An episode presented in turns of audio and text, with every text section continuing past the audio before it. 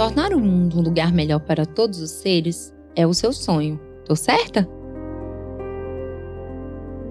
Daqui dá para sentir que você se preocupa com o bem-estar de todos os animais e que a sua empatia e cuidado transbordam e que muitas vezes você gostaria de poder acolher a todos no seu quintal e no seu coração. Eu também gostaria. Acolher os animais e dar uma vida digna e carinhosa para todos é um desafio mas eu venho trazendo boas notícias. Esse é o especial Descubra Sua Causa, um podcast produzido pelo Instituto MOL com apoio do Movimento Bem Maior e do Instituto Mandarina. Uma jornada em 10 episódios em que eu vou te guiar a conhecer todas as causas e entender o que motiva as pessoas a se envolverem com cada uma delas. Eu sou Júlia Cunha e trago a causa amada em 10 episódios. Vamos descobrir o que as cartas dizem sobre a sua causa?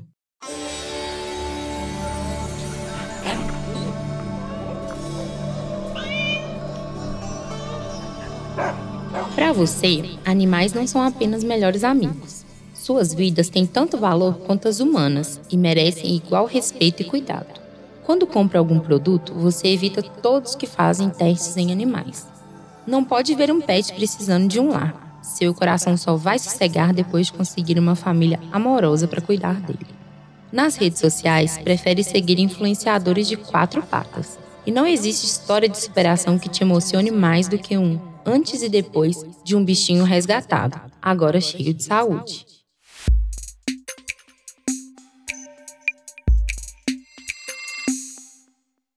A Ampara, ela se tornou uma ONG mãe que ampara outras ONGs e protetores independentes com ração, medicamento, tratamento veterinário. E esse trabalho também é muito importante, porque esses protetores muitas vezes não têm o que comer. Eles não têm mais a sensibilidade de ver o que está acontecendo. Então, eu não tenho o que comer, meus animais estão passando necessidades. Muitas, muitos desses abrigos, um recente que a gente foi visitar, tem mais de mil animais. Como que você consegue olhar para tantos animais? É, você olha a sensibilidade deles, a carência deles, o querer estar com, com você, tipo, me leva. A gente fica até é, bem emocionado quando a gente vai nesses abrigos por não poder levar todos para casa, porque se a gente pudesse, era isso que a gente gostaria de fazer. Então, trabalhar na prevenção é extremamente fundamental para que a gente consiga minimizar a situação que a gente vê hoje no país. Essa voz apaixonada que você acabou de ouvir é da Raquel Facuri, coordenadora de marketing da Ampara Animal. A Ampara nasceu em agosto de 2010 com a missão de acolher e apoiar protetores de animais em situação de rua. Em cinco anos de trabalho pesado, a Ampara se tornou a maior OCIP de proteção animal do Brasil, com o maior número de animais amparados. Desde 2016, a instituição também passou a atuar na proteção de animais silvestres, com a Ampara Silvestre, que tem o objetivo de reabilitar animais à natureza, além de atuar para oferecer cuidados e bem-estar aos animais condenados a viverem em cativeiro. Já na parte de fauna silvestre é o oposto. A gente está trabalhando para conservar, para que esses animais não sejam extintos. Eu fico até arrepiada de falar sobre isso, porque a gente fica é, tentando apagar incêndio quando você só tem um abrigo. Quando você trabalha na raiz do problema, aí sim a gente consegue ser efetivo. Mas a gente valoriza muito o trabalho das instituições, dos protetores que dedicam a vida pelos animais. Então, é por isso que a Ampara é, trabalha bastante essa questão também de auxiliar os protetores nesse trabalho maravilhoso que eles fazem. E se cada um parasse para pensar em que eu posso ajudar, como eu posso ajudar, isso seria incrível. Imagina se cada um de nós fizesse um pouquinho que fosse pela proteção animal. Então, por exemplo, você não quer se envolver, é, resgatar um animal, você pode entrar em contato com as instituições, conhecer as instituições que são idôneas e fazer uma doação. O fato de você doar, você já está se dedicando à proteção animal, porque você está fazendo a diferença para aquele animalzinho. Porque essas ajudas financeiras, e, e vale é, explicar por que, que existe essa necessidade de doação. As ONGs não são financiadas pelo governo, que é o que já me perguntaram N vezes. Não, pessoal, as ONGs só existem porque a gente tem um sistema ineficiente e as ONGs passam a trabalhar para conseguir sanar um problema que não é nosso. Então, a partir do momento que você auxilia, a gente precisa do recurso para castrar, vermifugar, vacinar, resgatar esses animais. No caso da Amparo, a gente não faz resgate, mas a gente auxilia todas essas pessoas. Além disso, a gente tem uma clínica que fica no Ipiranga, que faz castração todos os dias, a preços populares, pela prefeitura. A gente acredita muito em questões preventivas, né? Então, uma forma de prevenir abandono nas ruas, maus tratos, é, sofrimento, é a castração. Então, a gente fala que a, a castração é, é, a solução de muitos dos problemas que acontecem é, relacionados à proteção animal. O amor pelos animais foi também o que deu início à SOS Gatinhos do Parque, uma organização que atua há 20 anos no Parque Municipal em Belo Horizonte. E quem fala sobre a importância deste trabalho é uma das voluntárias da ONG, Adriele Machado.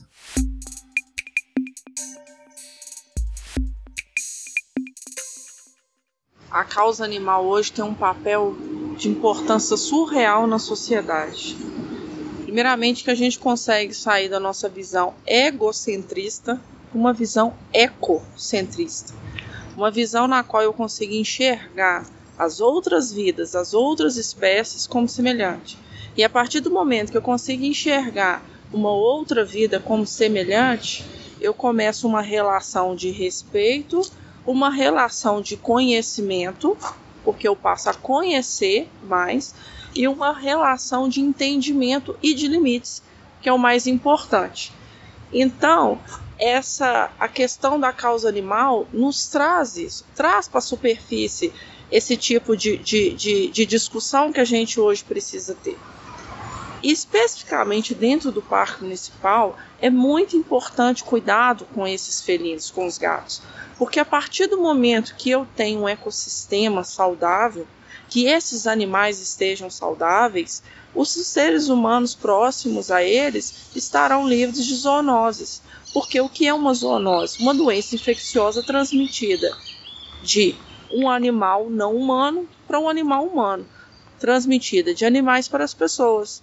Então, a partir do momento que eu tenho esses felinos dentro do parque municipal, esses gatos dentro do parque municipal saudáveis, eu não tenho problemas com as zoonoses. Né?